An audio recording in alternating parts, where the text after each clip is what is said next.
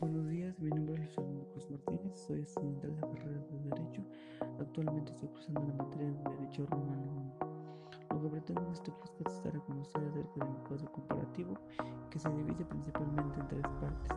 La primera parte son los derechos reales sobre cosa ajena, la segunda parte, derechos reales de garantía, y por último, la tercera parte realizar una pequeña comparación acerca del derecho actual con los dos temas mencionados anteriormente. Bueno, para empezar a hablar acerca del primer tema, derechos reales sobre cosa ajena. Se dice que los derechos reales ser de dos clases.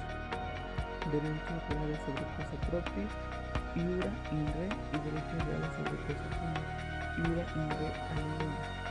Que en resumen son los derechos que se ejercitan sobre cosas pertenecientes o patentes de titular, a razón de la cual se denominan de derechos reales sobre cosa. Entre estos, y Real se encuentran los servidumbres, el incubitus y la superficie. La primera, servidumbre, conocida como servicios, es el derecho real sobre la cosa ajena.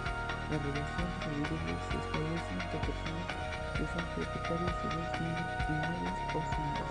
2. Justicia. El derecho real consiste en el disfrute sobre las personas que se encuentran un terreno del cual no es propietario. 3. Enfiteusis. Fue heredado a los romanos por la cultura griega. Originalmente surgió como una concesión de terrenos de estado particulares. Pasando al segundo subtema, que son derechos reales de garantía, se dividen principalmente en tres partes. La primera parte es fiducia. ¿Qué es el contrato de fiducia?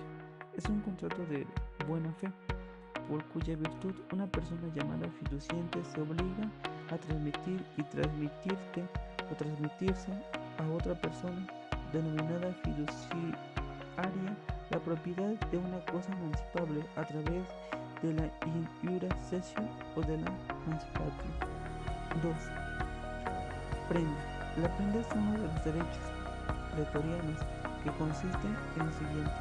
Es el derecho real que se otorga a su titular el acreedor o acreedor, fundatario o polinoraticio la facultad de retener una cosa que se ha entregado en garantía del pago de una deuda. En este caso, el acreedor deberá devolver la prenda al momento de recibir el pago. 3. Hipoteca.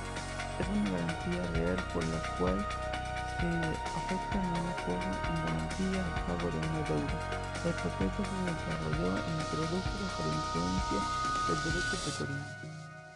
Pasando al tercer subtema que son los derechos reales sobre cosa ajena, eh, basado ya más bien en el derecho actual que se vive hoy en día, se dice que lo primero que habría que decir es que los derechos reales sobre la cosa ajena implican que una persona implica que una persona posee derechos sobre una o varias cosas que pertenecen a otro individuo estos derechos se clasifican principalmente en derechos de goce y derechos de garantía. En cuestión a la comparación del derecho actual en los derechos reales de garantía, los derechos reales de garantía son los derechos accesorios que se adhieren a una obligación cuyo cumplimiento es garantizar algún pago. Los derechos reales de garantías son principalmente la prenda y la hipoteca. Bueno, en resumen, en cuestión al derecho actual y al derecho romano anterior, pues en cuestión del tema de derechos reales sobre cosa ajena es muy similar, ya que el fin más que nada es, es que una persona se adueñaba de ciertas cosas que le pertenecían a la a otra sin que tuviera ningún tipo de problemas en el derecho eh, romano antepasado.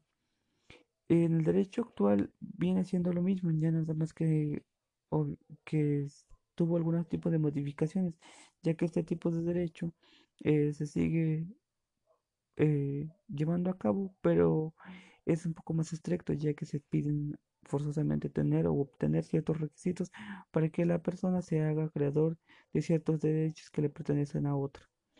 En cuestión a los derechos reales de garantía, eh, lo, en cuestión del derecho romano y en el actual es igual es lo mismo es muy similar solamente se hacen un poco de modificaciones En cuestión del tema de hipoteca, que también se vio en el derecho romano, en la actualidad se sigue viendo este tipo de, de derechos de garantía.